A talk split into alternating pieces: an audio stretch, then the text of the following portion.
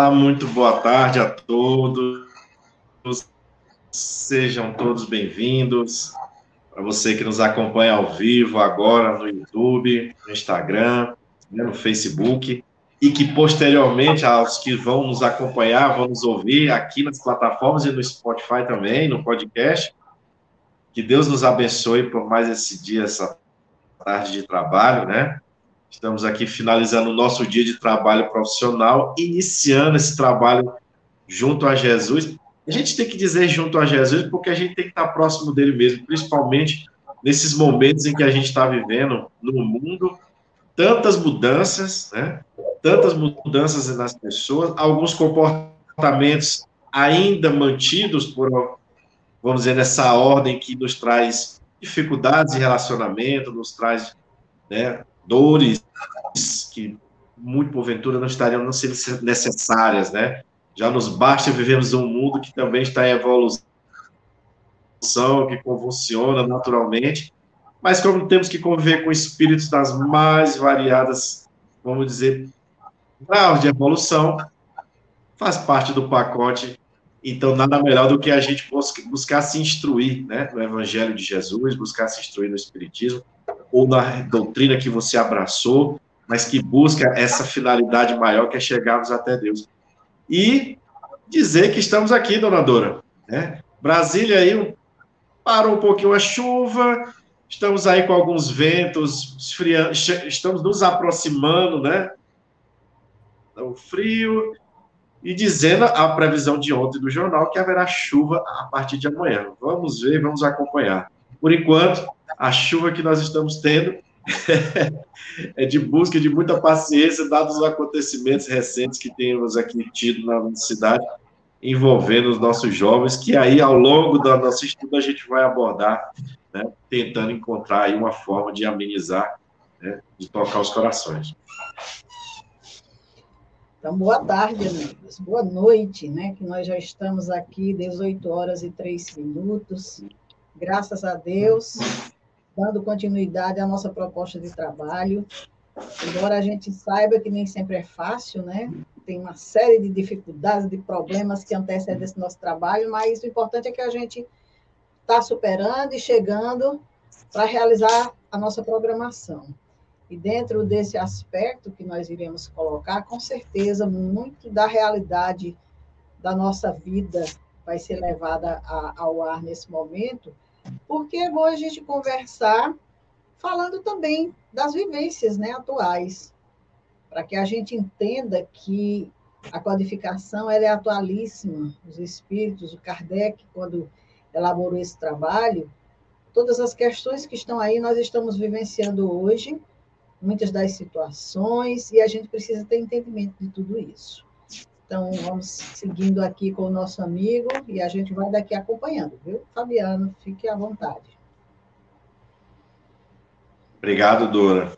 Então, pessoal, a gente está continuando ainda no item né, do livre-arbítrio. A gente ainda tem aí algumas questões para resolver, né?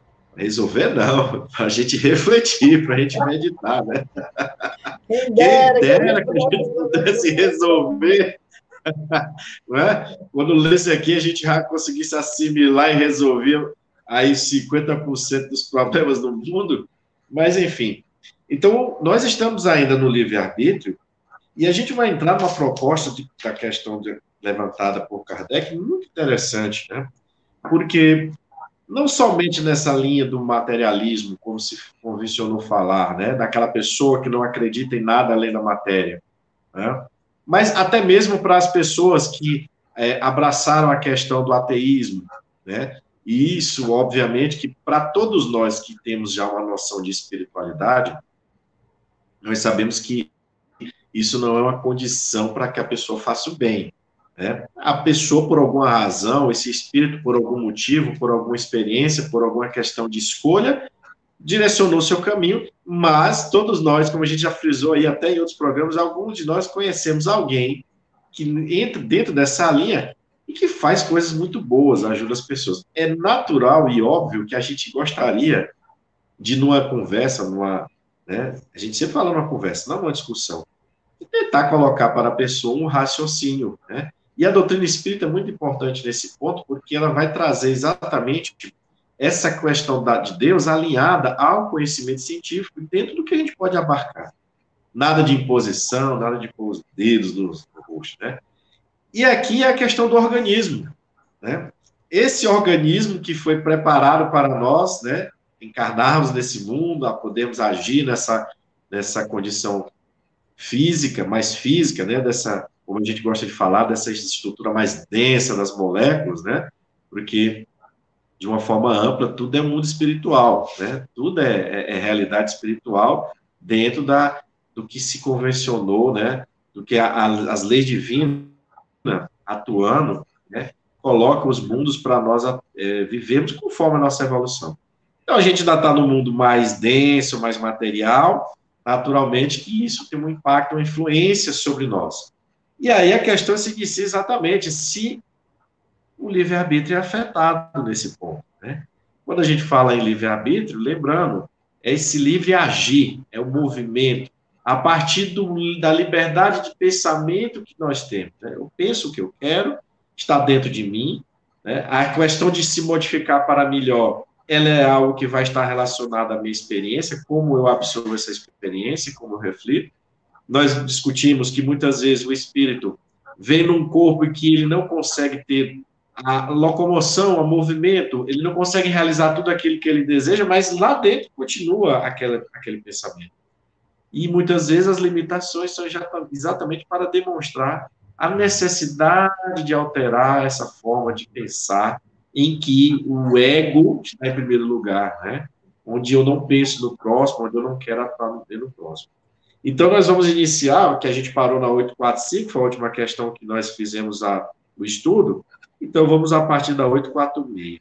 Kardec assim pergunta: O organismo não exerce alguma influência sobre os atos da vida? Caso haja essa influência, não será exercida com prejuízo do livre-arbítrio? Então, a primeira pergunta, né? Tem influência, né? E se existir essa influência, não, é, não causaria aí uma limitação ao livre-arbítrio? A resposta é um pouco longa, então nós vamos por partes. Né? A espiritualidade assim responde. O espírito certamente é influenciado pela matéria. Ponto, né? É influenciado pela matéria. Que pode dificultar as suas manifestações. Daí porque nos mundos em que os corpos são menos materiais do que na Terra, as faculdades se desenvolvem com mais liberdade. O instrumento, porém, não confere a faculdade. Muito bem. Então, nessa primeira parte da resposta, eles dizem que influencia sim. Né? Então, como a gente vinha mencionou bem no início agora, tudo que eu faço em relação à minha ação nesse mundo, conforme eu esteja aqui na condição desse corpo, e aqui nós não estamos falando de, de limitação motora, de ter vindo com algum tipo de de questão neurológica, não. Estamos falando do corpo em si. Essa possibilidade de fazermos, vamos lá, a dita normalidade, como nós temos na nossa visão mais horizontal, né? Então, esse corpo ele é mais denso, essa matéria é mais pesada. Então, o espírito tem maiores dificuldades de se manifestar, né? Mas nós sabemos, ao longo do estudo dos livros dos espíritos, que a espiritualidade diz o seguinte: o espírito não está numa caixa hermeticamente fechada há uma vibração, uma aura, como se chama, né? Quem já teve a oportunidade de, de, não somente ler, mas de conviver com algum médico que tem a evidência, muitas vezes, de olhar, de olhar para nós e dizer, olha, você está com uma aura mais branca, uma aura mais escura, uma aura mais, vai dizendo a coloração que vai refletindo o tipo de sentimento, pensamento que nós estamos emanando, né? O que, é que nós estamos vibrando nesse momento. Mas, para a grande maioria de nós, né, nós nem todos temos essa ostensividade, né? Que a gente fala quando se refere aos médios, é dizer aquele que consegue lidar com o plano espiritual de uma forma mais direta. Mas nós estamos falando que de um mesmo médium, ele também tem suas limitações em relação ao corpo, né? Também tem as suas limitações, mas de uma forma geral, né, a gente tem essa dificuldade de nos mostrar. E temos em nós as faculdades. Agora, olha que interessante isso, né? nós temos as faculdades. Não é o instrumento que dá as faculdades. Olha que importante essa informação. Não é o corpo que dá as faculdades do espírito. Ele interfere nesse aspecto de dar, nessa estrutura, nessa condição nossa atual, uma maior liberdade, mas não é ele que dá a faculdade. E aí eles nos remetem, mais uma vez, eu gosto sempre de, de ver por esse lado da motivação. Quando eles dizem assim, nos mundos mais avançados, a matéria oferece menos resistência à manifestação do espírito. Então, para que a gente chegue nesses mundos avançados, significa que lá essa manifestação já não vai estar com esse egoísmo, com esse orgulho e as consequências que nós estamos acostumados a ver no nosso. Para a gente chegar num ambiente, numa condição dessa, é preciso que a nossa melhora, a nossa estrutura perispiritual, ela esteja tão agregada de boas vibrações para que o corpo que venha a nos, o corpo que iremos um dia nos acoplar, ele não vai oferecer resistência para o espírito se manifestar. Né? É claro que ainda não será ainda um espírito puro, mas só o fato da gente poder conviver com o próximo de uma forma harmônica, conviver com o próximo trocando é, é, um, uma relação mais profunda, né, de sentimentos mais verdadeiros, isso é muito bom. Então, o, a faculdade, né, ela não é criada pelo instrumento. E aí ele vai. Ademais, é preciso que se distingam as faculdades morais das intelectuais. Se um homem tem o instinto do assassínio, seguramente é seu próprio espírito que o possui e lhe transmite, e não seus órgãos. Aquele que aniquila o pensamento para ocupar-se apenas da matéria, torna-se semelhante ao bruto, e ainda pior que este, pois não pensa mais em se prevenir contra o mal. É nisto que incorre em falta, visto que assim procede pela própria vontade. Lembra que quando a gente estuda no Evangelho que fala da cólera, que o Hahnemann nos dá uma aula a respeito de que a cólera não é no corpo, é o espírito que traz esses, essa, essa, esse sentimento, essa atitude mais viril de agressividade, o corpo só vai simplesmente ser um instrumento, é onde eu desloco o que eu faço com ele. Então, quando a gente deixa de pensar, esse é que é o problema. Ah, eu não quero pensar, eu não quero desenvolver como ele está falando, né? Então, a gente age mal aí, porque eu estou agindo com raciocínio, eu estou agindo com conhecimento, por causa. Então, a partir do momento que a gente tem um raciocínio, que a gente pode discernir, nós precisamos ter cautela né, nas nossas ações. E não culpar. Ah, a carne é fraca. Não, não é a carne que é fraca, é o espírito que não consegue resistir aos arrastamentos aos quais ele está sendo posto à prova, porque ele tem isso nele. Né? Ele vivenciou muito isto, ele traz dentro dele essa, essa realidade. Então, ele precisa, para se libertar, passar pela prova, para poder ele resistir. E quando ele resiste, quando mesmo que chegue o pensamento, mas ele não o materializa, ele já está no caminho do bem, que é o que as espiritualidades nos diz, né, com relação à, à questão do esforço, né? Esse é o grande segredo para nós no momento. A gente fala, ah, mas eu não sei amar. Mas Jesus falou honrai. Quando ele fala honrai pai e a mãe, a gente pode direcionar isso, estender isso. Honre, então, aqueles que estão convivendo com você. Respeite-os. Né? Tenha a, a, a, o bom senso de saber conviver bem. E na frente a gente aprende a amar, né? Porque o respeito faz parte do amor também. É um pedaço do amor que a gente está aprendendo, né? Então, se eu não consigo ter a ternura, mas eu tendo respeito já é um grande começo. Né, minha cara dura? Com certeza. Essa questão é interessante, porque quando, ela pergunta, quando Kardec pergunta se sobre os atos da vida nenhuma influência exerce o organismo, nós vamos ver que exerce porque é, nós temos limitações, se o nosso organismo não permitir que a gente se manifeste, né? como nós já falamos anteriormente. Se eu vier com a surdez, eu não vou ouvir. Se eu vier mudo, eu não vou falar. Se eu vier com alguma paralisia, eu não vou poder andar, coisas dessa natureza. Então, esse organismo, com certeza, vai influenciar sobre os atos da vida. Agora, prejudicar o meu livre-arbítrio? Até que ponto isso? Porque, veja bem, o, livre-arbítrio, ele não está muito ligado a manifestações de ordens físicas, não. Ele está mais ligado às nossas manifestações de ordem morais, né? Como a gente se comporta diante da vida, como a gente age diante da vida. E aí é claro que quando a gente encarna, a matéria, como nós, como é bem colocada aqui, a influência que ela exerce, a gente sabe que os espíritos costumam dizer que o corpo é como se fosse um escafandro. O escafandro é aquela vestimenta que o mergulhador veste, né, pesada, que vai possibilitar dele ir até o fundo do mar sem prejuízo.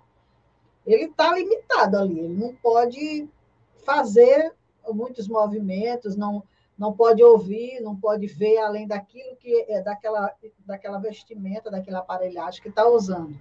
Então, quando a gente encarna, a gente recebe um corpo grosseiro que nos isola das nossas vivências passadas. Nós não temos acesso a ela, a não ser pelas nossas tendências instintivas.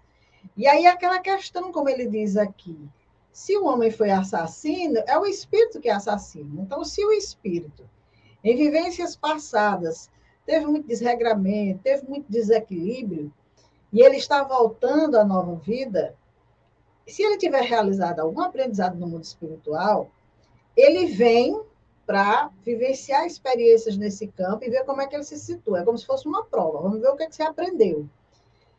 E a matéria vai ser esse abafador que não vai permitir que ele se lembre do passado, que ele fez errado, para que ele não se desestimule, do aprendizado que ele fez no mundo espiritual, para que ele por si mesmo encontre os caminhos, tome suas decisões. Então, quando a gente encarna, a gente vem com as nossas predisposições instintivas. Não é o corpo que dá, são do espírito é o espírito quem vai ter que se, se murilar, vamos dizer assim, que vai ter que se observar, daí o autoconhecimento, né? o conhece a ti mesmo, começa a perceber aquelas ações que estão vindo, aquelas tendências que estão vindo, que não são boas, que eu não devo mais realizar, que não vão me fazer bem. E com isso é o espírito. Se ele determinar não fazer, o corpo não faz. O corpo só obedece as ações do espírito. Se o espírito disser, eu vou investir contra uma criatura e vou agredir, o corpo vai executar, porque o espírito é o senhor da razão, da vontade, é quem determinou que ia fazer. Mas também, se ele disser, a vontade vier, como bem falou o Fabiano agora há pouco, se a vontade vier e ele frear e disser, não vou fazer isso, o corpo não vai dizer, você vai fazer e vai lá e faz, não. O corpo também não faz.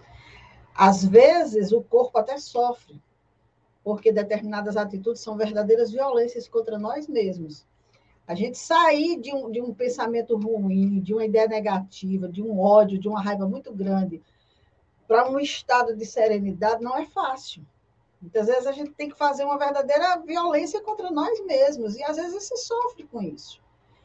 Mas é o espírito aprendendo, é o espírito se melhorando, é o espírito tomando novas resoluções. Então, sempre, sempre vai ser ele quem vai decidir. O corpo vai estar ali, acompanhando o espírito na sua trajetória, possibilitando que ele realize as experiências que queira realizar, que faça o que deve ser feito, até mesmo o que não deve ser feito, porque o corpo é um instrumento. O corpo é uma vestimenta que vai lhe levar para o fundo do mar, como o escafandro, vai te trazer para a terra novamente, vai, você vai fazer o que você quiser. Mas sempre, sempre é o espírito. Não adianta dizer, ah, o meu corpo é porque o meu corpo não. O seu corpo é a sua vestimenta. Ele só está ali possibilitando a sua manifestação. Mas todas as manifestações, boas ou más, é o espírito que manifesta. Muito bom, Dora. E aproveitando assim o, ponto que você falou, que ele faz menção à questão 367, e a gente observa como a misericórdia divina atua. Porque olha só que interessante. As faculdades é que desenvolve o órgão, né? Ou seja, o, Então, lá, o órgão não dá as faculdades. Mas esses órgãos, esse nosso corpo, eles vão se melhorando à medida que as nossas faculdades vão se desenvolvendo.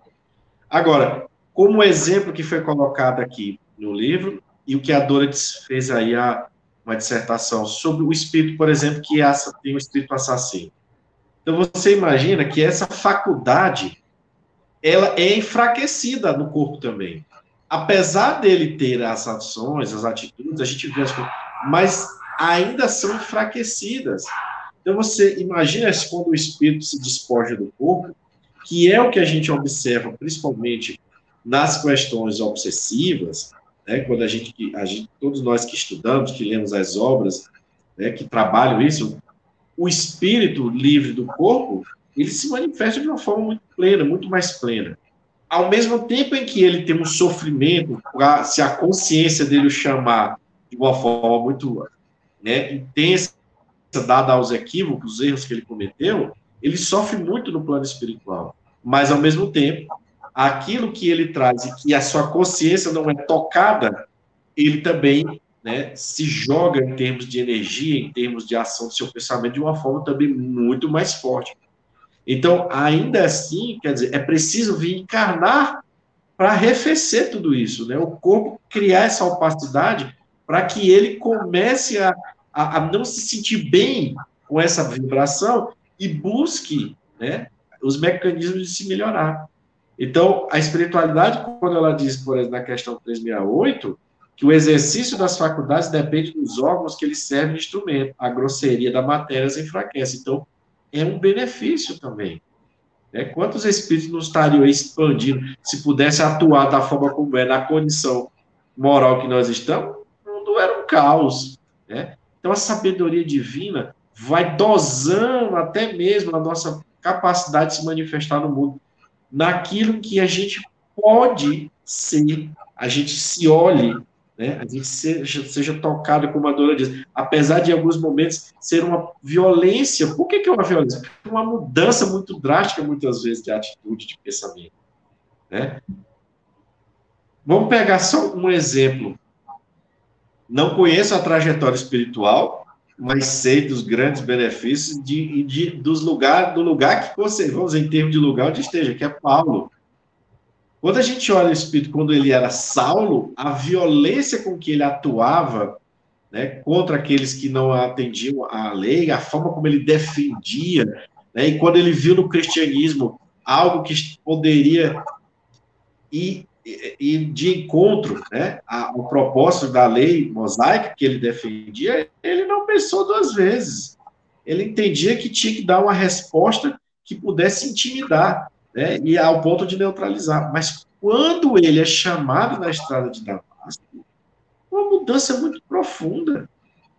Ainda que a gente entenda que esse espírito tem uma evolução espiritual muito grande para abraçar uma missão como essa, mas você veja o que despertou nele em um certo momento e o quanto a matéria não conseguiu prender, em termos de manifestação, a sua atitude. Mas no momento em que ele está assim, a oportunidade de seguir a Jesus, a sua manifestação é mais plena. É o que a espiritualidade está dizendo, nos mundos mais avançados. Entendemos também esse mundo interno. Quando eu avanço em amor, eu me manifesto melhor espiritualmente.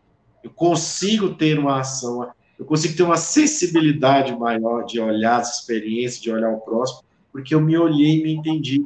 Entendi a mensagem né? Entendi o chamado de Jesus. Então, esse é um ponto importante para todos nós também. Eu tenho a impressão, Fabiano, que quando Paulo falava que trazia um espinho na carne, ele se referia ainda ao seu modo de ser anterior, que ainda estava muito presente, que tinha momentos que queria vir à tona. E ele tinha que conter, porque a gente pensa assim, ah, Paulo é, encontrou Jesus, pronto, ficou bom, acabou hum. tudo. Não. Ele tinha os ímpetos dele. Quem lê a obra Paulo Estevam vai ver alguns momentos em que ele, de repente, estava ali se colocando até com relação aos amigos, né? Não vamos entrar no, no método porque é, não é disso que nós estamos falando, mas o espírito, quando ele diz que trazia um espinho na carne, é justamente isso. Todos nós trazemos um espinho na carne. Aquela coisa que vem que a gente tem que domar e que às vezes até dói. Mas a gente sabe que não deve avançar, não deve seguir pelo mesmo caminho, não deve fazer da mesma forma. E aí a gente vai tendo essa violência benéfica para nós, né? Vamos nos violentando nesse sentido de melhoria e de transformação. Exatamente. E aí, olha que interessante na questão 847, né? Sai do organismo físico e vai adentrar na faculdade. Então, já que a espiritualidade está falando que é as faculdades que dão né, o desenvolvimento aos órgãos, que é o espírito em si, então o Kardec foi lá e fez a pergunta. Eu achei interessante essa palavra. A aberração às faculdades tira ao homem o livre-arbítrio, porque é uma questão de tradução, né? É, é, porque a aberração, se a gente procurar no dicionário, é uma distorção, é um desvio, né? E aí você pode empregar ela nos, nas mais variadas áreas, quando você fala aberração, por exemplo, aberração cromática, que eu estou vendo aqui, aberração da natureza, aberração de esfericidade, dos sentidos, então, tudo está relacionado a, a, uma, a uma distorção. Então, essa distorção das faculdades, essa forma da gente usar isso como proveito próprio, e que pode gerar essa violência que a gente está acostumado a ver contra o próximo, né? E que eu, logicamente, sou a primeira vítima. A gente, quando falamos aqui em aula energia, não dá para correr mais, não. Né? Eu posso emitir, eu posso deturpar, eu posso desviar o uso dessa faculdade, mas sempre ciente de que eu gero uma conexão com tudo aquilo em que eu estou agindo quando essa faculdade está exatamente atuando de uma forma, vamos lá, negativa não está produzindo os bons frutos. Então eles respondem: aquele cuja inteligência é perturbada por uma causa qualquer não é mais senhor do seu pensamento. E desde então já não tem liberdade. Olha que coisa séria aqui. Né? Já não tem mais liberdade. Aquele cuja inteligência é perturbada por uma causa qualquer não é mais senhor do seu pensamento. E desde então já não tem liberdade. Essa aberração constitui muitas vezes uma punição para o espírito, que em outra existência tenha sido fútil e orgulhoso ou possa ter utilizado mal as suas faculdades. Esse espírito poderá renascer, poderá renascer no corpo de um, na época a expressão era de um idiota, né, de alguém com algum tipo de deficiência mental, como o déspota no corpo de um escravo e o mal rico no de um mendigo. Mas o espírito sofre por efeito desse constrangimento, do qual tem perfeita consciência. É aí que está a ação da matéria. Olha que interessante, né? Então eu tenho essa dificuldade na faculdade, uso mal, venho encarnar naquilo, naquela situação em que eu agredia, então, se eu era um senhor, veio na condição de escravo, né? Hoje a gente não tem, vamos dizer assim, nessa questão, mas se hoje eu sou um presidente de uma empresa, se hoje eu sou um político, se hoje eu sou alguém de destaque que tem liderança e estou fazendo mal, não gosto de pobre, não suporto pessoas do Nordeste. Ah, aquelas pessoas do Sul são pessoas muito. Não, vou trabalhar para prejudicar eles, não vou, não vou liberar nada para lá. É, ah, eu vou tirar minha empresa lá, eu não vou colocar para gerar emprego com aquelas. O que, que vai acontecer? Você muito provavelmente vai ter que encarnar em alguma dessa situação aí que você testou, para você ter entendimento de que você se perturbou, né, usando mal as suas faculdades. Né? Então a matéria vem agora aí nessa situação fazer o quê? O que você sinta esse constrangimento não consiga sair, de certa forma, dessa linha, né? E aí você precisa suportar. Então, é muito interessante quando a gente vê as pessoas. Eu só posso ter atirado pedra na cruz. Gente, eu só posso ter empurrado Nossa Senhora quando ela estava grávida. Deve ter sido eu. Eu acho que eu era um daqueles que, tava, que apedrejava as pessoas, né, que quando eram julgadas lá no, pelo Sinédrio, por alguma razão. Porque não pode estar acontecendo comigo. Então, isso é uma consciência de que algo que eu fiz não estava correto e eu estou precisando ajustar isso. Então, meu livre-arbítrio, ele sofre essa limitação. Eu quero sair, mas eu não consigo ali. É, eu não, eu rodo, rodo, rodo, eu bato na mesma situação, na mesma circunstância. Não pode eu sair de Teresina vir para Brasília e dar a mesma coisa. É, meu filho, a mesma coisa que é para você poder entender que quando as pessoas corriam, corriam, corriam de você, você mandava lá, puxava no chicote de novo, você precisa entender o que é que eles sentiram, qual era a sensação, o constrangimento, o sofrimento. Então, quando você tinha um conhecimento religioso, mas fazia mau uso desse conhecimento, agora você precisa, você que tem a, a necessidade dessa religiosidade, mas os espíritos que encarnam com você têm essa energia sua registrada então, vendo muitas vezes você no outro. Então, eles não querem que você vá para a igreja, que você vá para o centro espírita, que você vá para a igreja evangélica, que você pratique alguma religião, porque eles sabem que quando você ia, ia aprontar. Então, você agora está fazendo um esforço tremendo para ser um espírita, para ser um cristão, para se dedicar ao bem. Porque você vilipendiou o outro, e principalmente esses que estão com você pertinho, fora os desencarnados que estão de olho. Olha, bonito agora quer ser cristão, quer seguir Jesus. Não era ele que torturava em nome de Jesus a peso de ouro para ter aquela vida rica? É, meu filho, nós temos Você todos nós um episódio pezinho na lama lá, eu preciso tirar esse pé da lama. Você me lembrou um episódio que eu vivi numa mesa mediúnica. É, eu trabalhando como esclarecedora, né? Conversando com os espíritos, e um dia chegou um e disse assim: quem te viu e quem te vê. Quando ele disse isso, eu digo, é comigo. É comigo. Normalmente eles vêm falando de outras situações, de outras pessoas, né? Que incomodam e tudo. Quem te viu e quem te vê. O que, que você está fazendo aqui? Teu lugar não é aqui, não.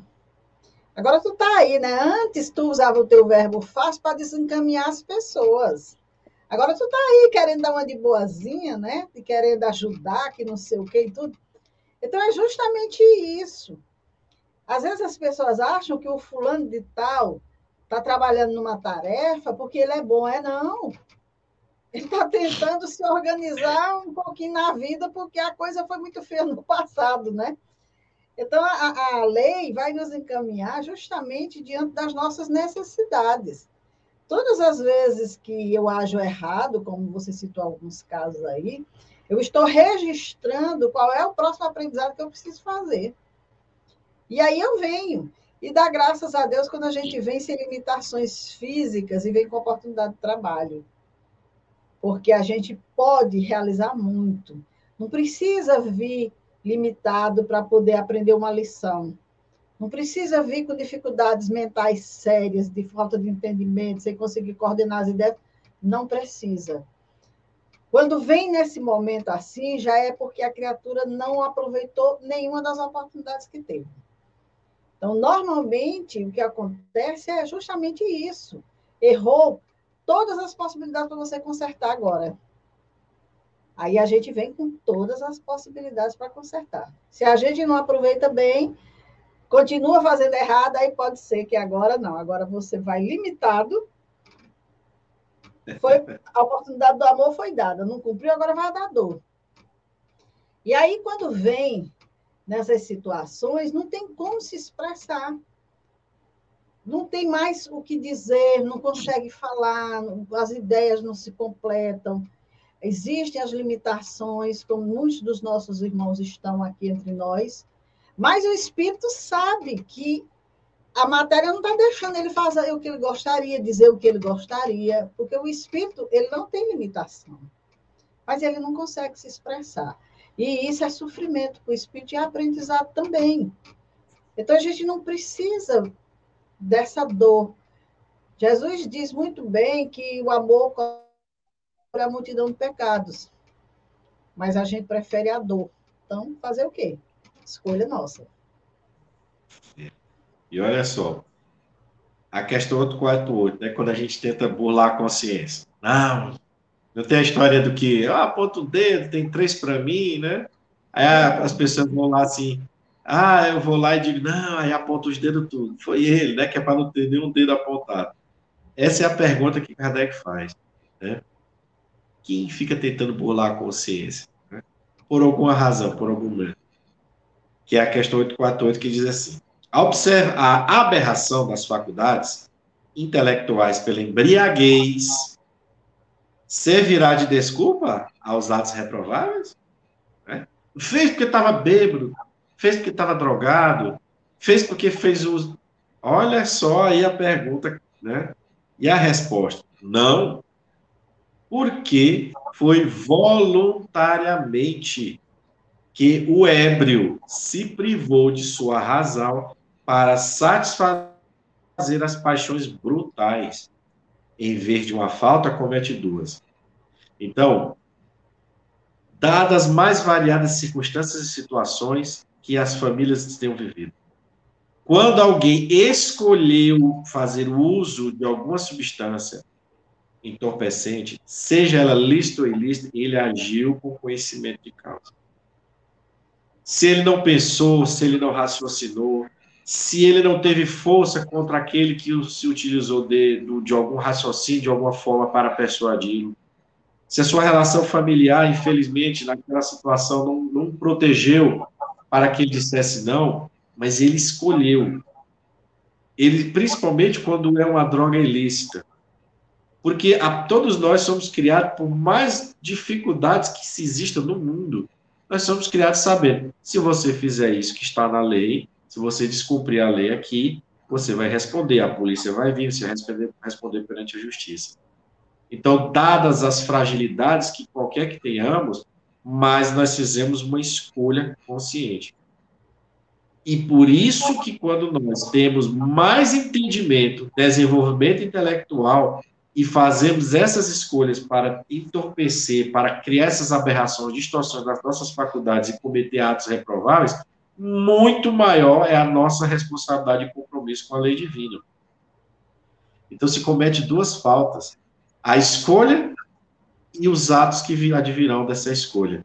Então a espiritualidade mostra mais uma vez que que tudo está relacionado ao espírito, à faculdade que nós trazemos e que o nosso corpo é o instrumento para nós realizarmos aqui no mundo, né, aquilo que a lei de liberdade nos permite. Né? Então, quando a gente tem um pouco de liberdade, como a Dora disse, eu não preciso vir com limitações físicas, muitas vezes, para ter certas limitações na vida, para poder saber que eu não posso passar daquele ponto. Mas quando eu consigo ter um pouquinho mais, eu vou lá e abuso.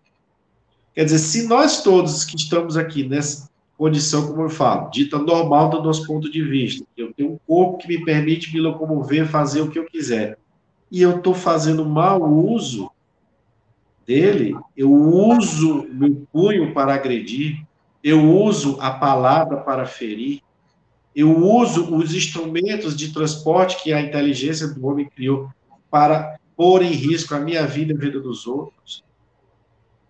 São escolhas que nós fazemos. Ah, mas eu estava zangado, eu estava... mas se você se zanga por alguma situação, é a hora de refletir por que, que eu estou me chateando com isso. Por que, que quando eu estou no trânsito, alguém buzina, eu me irrito? Por que, que a buzina me irrita? Né? Por que, que quando eu estou andando no cruzamento, e uma determinada necessidade, eu, eu, por uma desatenção, eu freio, eu estando errado, e eu quase bato no motociclista, no outro motorista, num carro, num pedestre, e aquela pessoa, do susto, ela reclama, preste atenção. Por que que quando ela reclama com razão, eu me irrito? Tem alguma coisa que está errada, porque se eu estou errado, eu tenho que ficar calado. E se eu estiver certo, eu não preciso discutir também mas vem o tal do orgulho. É o que a espiritualidade chama lá no Evangelho. Os pontos de suscetibilidade estão muito sensíveis. Né? A gente se joga com uma certa brutalidade animalidade e não estamos percebendo que não estamos dando nem para nós a oportunidade do raciocínio. Então, o que é, que é isso? Outrora, você falava, todo mundo obedecia. Você apontava, todo mundo se ajoelhava. Agora não. Com todo esse ímpeto ainda que você tem de orgulho dentro de si, você tem que ficar, como diz a expressão, pianinho, quietinho. Não dá mais para você dar aqueles gritos, dizer matem-nos, executem-nos, joguem no calabouço, tirem as propriedades. Não dá. Aí você tem que, onde você entende o limite que Deus impôs a você. Aí onde você se trabalha para mostrar que você não precisa revidar mais dessa forma. Né? Que aquela situação em que a gente não soube aproveitar criou uma cegueira momentânea, mas Deus está dando um remédio para nos livrar dessa catarata espiritual, né, que faz com que a gente não olhe o nosso próximo como próximo. Não é uma questão de visão romântica, porque nós sabemos que todos nós estamos em estados evolutivos diferentes, consequentemente, nossas vibrações são diferentes. E aí a gente pode, como diz a história, peitar com alguém em que se dá choque e que vai dar uma repercussão. Mas se eu já estou consciente de que isso é uma oportunidade, é a hora de fazer o esforço. É a hora de fazer o esforço para a gente não cometer os atos que a gente venha se arrepender. Né? Que é o que a espiritualidade está dizendo. Eu estava zangado, mas você não estava calmo na hora? Então, são essas situações muito importantes que a gente precisa refletir. É, eu lembrei aqui, Fabiano, de um amigo, uma criatura que eu conheci, equilibrada, intelectualizada, uma vida sob controle, e que enveredou aí pelo campo da droga. E em pouco tempo estava enlouquecido nas ruas, fazendo todas as loucuras que uma pessoa, quando está no, no vício sob, sem controle, né? E um dia, conversando com ele, ele me disse, Dora, eu entrei nas drogas porque eu duvidei que alguém usasse droga e ficasse dependente. Eu criticava quem fazia isso, quem usava droga, e dizia, conversa, isso não existe, não. E eu, eu fui desafiada e eu aceitei o desafio. Eu usei a droga para mostrar para as pessoas que não era assim que não precisava a pessoa ficar dependente, e nunca mais eu consegui sair dela. E aí a gente começa a ver que esse espírito, ele já vem de um passado de viciações. O espírito já tem uma tendência muito grande, e aqui nessa encarnação ele estava para resistir, não aceitar. Ao contato com essa droga, despertou tudo despertou todas as suas tendências viciosas do passado. E junto com ela veio a pressão inimiga, veio tudo que queria destruir. Então a gente não pode dizer, ah, não, mas foram os espíritos que intuíram ele a fazer isso. Não. Sempre, sempre vai ser a criatura que vai decidir botar o copo na boca, tomar uma dose de, de qualquer bebida, fumar alguma coisa, usar qualquer coisa disso aqui. Sempre a decisão vai ser da criatura. Se ela disser não, só se for sobre violência. Mas numa atitude onde a criatura decide e faz por si, então o que, que acontece? Ela pode despertar o passado que está ali, porque a gente sabe hoje que o alcoolismo é uma doença. O alcoólico, o remédio dele é não provar. Provou, volta tudo. Isso também está relacionado com o processo encarnatório. O espírito que tem uma viciação do passado grave, séria, ao contato com essa viciação, ele pode voltar tudo novamente. Mas quem decidiu? Foi a criatura. Quem deu o primeiro passo? Foi a criatura. Agora, não se pode negar que uma vez na viciação ele atraiu mentes com aquela mesma necessidade de consumir, de estar ali aproveitando o momento para usufruir daquelas emanações, outros que querem prejudicar, isso aí, aí se soma tudo. Mas, com certeza, é sempre a criatura quem é responsável por si. Ninguém pode dizer, ah, mas eu só fiz isso porque eu fui isso ou aquilo. Olha, às vezes a gente ouve nos noticiários, por exemplo, alguém dizer assim: eu fiz isso e isso com ele porque tinha uma voz me mandando fazer. Por que, que eu ouvi aquela voz e fui fazer? Por que, que eu tenho que fazer? Eu não tenho discernimento? Então, se eu sou um espírito que já teria essas vozes muito facilmente no passado, e fazia, eu vou ouvir esse comando e vou executar. Porque também eu já ouvi de, de criaturas dizerem assim. É, certa vez eu conversei com uma criatura no centro espírita e ele estava falando das vozes que ele ouvia que queria levá-lo ao suicídio. E que diziam para ele: olha, tua mãe escondeu a faca em tal parte, tua mãe, teu pai escondeu isso, isso em tal parte, tudo e tudo. E dizia para ele que se ele fizesse aquilo era a coisa melhor que ele sentir na vida dele. E ele dizia: não, mas eu não quero isso para mim. Eu não quero de jeito nenhum atentar contra a minha vida. Então veja a diferença de alguém que diz: não, eu estou ouvindo, mas não é isso que eu quero para mim. Eu não aceito isso, eu não vou fazer isso. Isso não é certo. De outro que ouve e vou fazer porque eu tenho uma voz mandando. Então, muitas vezes, a criatura não se dá conta que ela, ele atende a algo que ainda traz na intimidade e que não pode, de maneira nenhuma, por isso, dizer que ele não é responsável. Sim, foi responsável por atender, por aceitar, por fazer, os outros vieram, sim, existe perturbação existe, existe perturbação espiritual. Mas para a criatura que não buscou se controlar, se equilibrar, não buscou o recurso da prece numa hora dessa, na hora, por isso que Jesus dizia, orar e vigiai. Na hora que estava sendo é, é, assaltada a sua casa mental, em que a criatura começa a ter pensamentos desequilibrados, desorganizados, é hora de fazer uma prece, é hora de pedir a ajuda de Deus, de buscar mudar a sintonia do pensamento, porque o que vai acontecer dali em diante, queira ou não queira, vai ser responsabilidade dele. Porque mesmo que depois que ele pense, os espíritos venham e auxiliem ele realizar algo grave, quando terminar, os espíritos vão se embora, ele vai responder por isso é responsabilidade da criatura.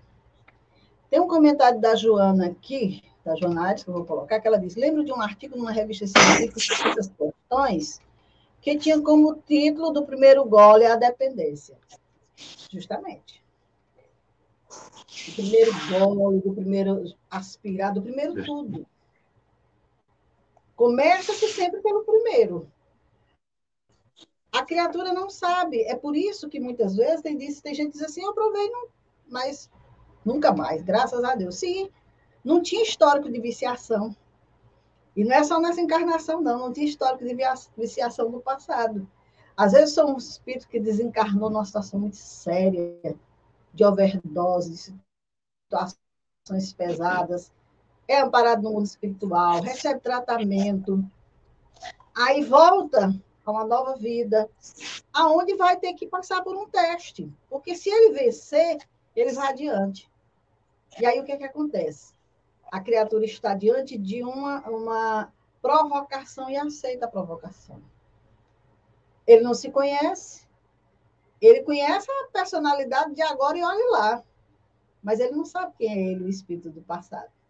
E aí ele aceita a provocação e cai lá para um passado distante, com graves consequências para a sua atual reencarnação e muito trabalho para o futuro, não é isso? Muito, Dora, muito trabalho. Bom, a gente dá para fazer mais uma questão, né, Dora, ainda? Talvez você acha que deixa para Talvez seja melhor a tá. gente. Ah. Então a gente para aqui, então. É. Sim. É, então, assim, só, só para fechar então com o comentário que você falou, essa questão da provocação, a gente vê a importância, então, da educação, que é a proposta do, do Espiritismo traz também, que é também, está no Evangelho de Jesus, nessa relação entre pais e filhos. É claro que nem sempre é, é, a gente vai dizer assim, o pai, às vezes, não, o pai, a mãe não tem um equilíbrio, ele pode ter vindo de experiências com seus pais muito traumáticas, mas tudo isso dentro de um contexto de expiação para que depois possa fazer as reparações.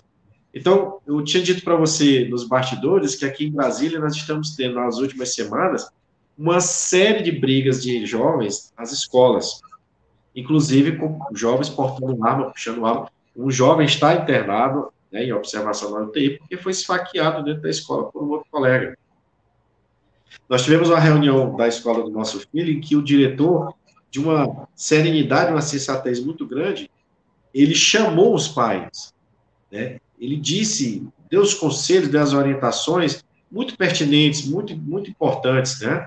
Nenhum momento ele atacou o jovem, falou de delinquência, falou, falou da importância de se estabelecer uma paz no lar, porque muitas vezes os conflitos que naturalmente surgem dentro dos lares, muitas vezes quando eles não são resolvidos, eles são externados aí na sociedade. Às vezes é um jovem, e aqui, vamos lá, não estamos dizendo que é o caso, mas a casa de jovens que ele não pode, ele sabe que não bate, não pode bater no pai e na mãe, então às vezes ele vai bater em alguém fora porque ele não conseguiu ali ser entendido, compreendido, né? E aí a importância de você, quando a espiritualidade fala para nós, da missão dos pais. Então, um capítulo do Evangelho muito importante se ele chama-se Missão dos Pais.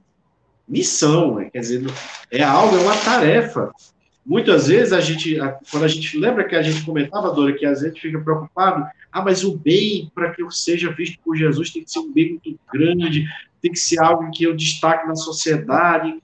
E às vezes, meu amigo, o bem que você precisa fazer está ali debaixo da sua asa. É você direcionar uma criatura para ele, para ele pelo menos começar a pensar em Deus, em Jesus, se ele não for seguir o caminho. Mas se você plantou a semente ali, se você criou algo de que ele possa ao menos começar a pensar, mesmo que em alguns momentos ele vá agir com a violência, mas que a cada ato de violência ele consiga ouvir a consciência e se ele conseguir ir reduzindo tudo isso, é um ganho. Nós precisamos saber que a evolução ela não vai dar saltos. Então, uma situação desta, como está acontecendo, eu dou o primeiro soco, não é o primeiro gole, eu dou o primeiro soco e me vicio em bater nas pessoas eu me vicio em agredir as pessoas. Eu acredito que é isso que vai me defender. Então, toda pessoa violenta, ela está pedindo socorro. Ela agride primeiro porque ela tem medo de ser agredida. Então, há por trás disso tudo as experiências transadas do passado como espírito, mas do, do presente. Às vezes, numa infância difícil, um abuso, uma atitude de violência, às vezes o próprio pai ou a própria mãe, que em alguma situação perdeu a cabeça e agiu de forma que causou um trauma, e aquilo faz com que a criança cresça, o jovem muitas vezes manifesta isso, e aí nós vamos ter os adultos com dificuldades, os adultos que não conseguem receber um não, que acreditam que é sempre pela violência, que tem que se impor fisicamente, quando eles estão, a criança interior deles está dizendo assim, era para ter resolvido isso lá atrás, eu queria ter dito, eu queria ter brincado. Eu podia ter brigado, porque a briga de criança não é uma briga de adulto. Puxa o cabelo, puxa a orelha, belisca e resolve. Ou seja, a natureza não teve a oportunidade de se manifestar para que fosse trabalhada. Então, daí a importância da gente olhar bem quem está conosco no lar, deixar com que se expresse, mostrar para a criatura que ele é amado, mesmo com essas atitudes, porque se ele não se sentir amado, ele não abre as brechas, ele não abre as suas defesas para entender que o caminho que nós queremos ensinar não é mais por aí, é outro. Né? Você pode se defender, você pode fazer uma arte marcial, você pode aprender, mas para se defender, não mais o punho para agredir. Porque o nosso mundo ainda, infelizmente, temos espíritos que agridem. Mas a gente não precisa dar a mesma moeda. Mas é um exercício. É uma calma, vamos dizer assim, é a atitude pouco a pouco, é uma reflexão diária, porque o mundo agora nos chama para esse momento. E Jesus avisou a gente lá no sermão profético. Né? João falou para a gente lá do Apocalipse da mudança que essas situações seriam, aconteceriam para a gente mudar o paradigma, né? porque o mundo está indo para uma, um mundo termos de vibração, em termos de planejamento espiritual, está caminhando para uma evolução maior, para uma mudança em que o nosso psiquismo tem que estar condizente, senão é mundo de expiações, de provas, novamente. E aí eu digo como o amigo nosso que diz assim, não, Fabiano, corrupção de novo, não. Vou de novo, não. Não, não, não, quero mais, não. Deixa eu sofrer o que eu tiver que sofrer, pagar o que tiver que pagar, que eu quero estar no mundo melhor. e é isso, dona Dora. Nós podemos encerrar aí o nosso programa com as suas considerações finais, para que a gente aí né, faça os nossos agradecimentos a quem tem paciência de nos ouvir.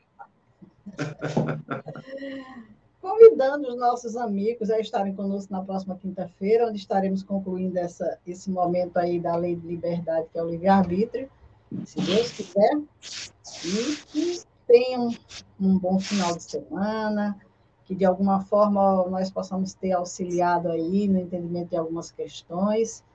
E se Deus quiser, na próxima quinta-feira nós estaremos aqui com mais um momento de estudo, de aprendizado, para que a gente possa, se Deus quiser, é, contribuir com essa obra divina de uma forma simples, mínima, mas vamos aí, né, Fabiana?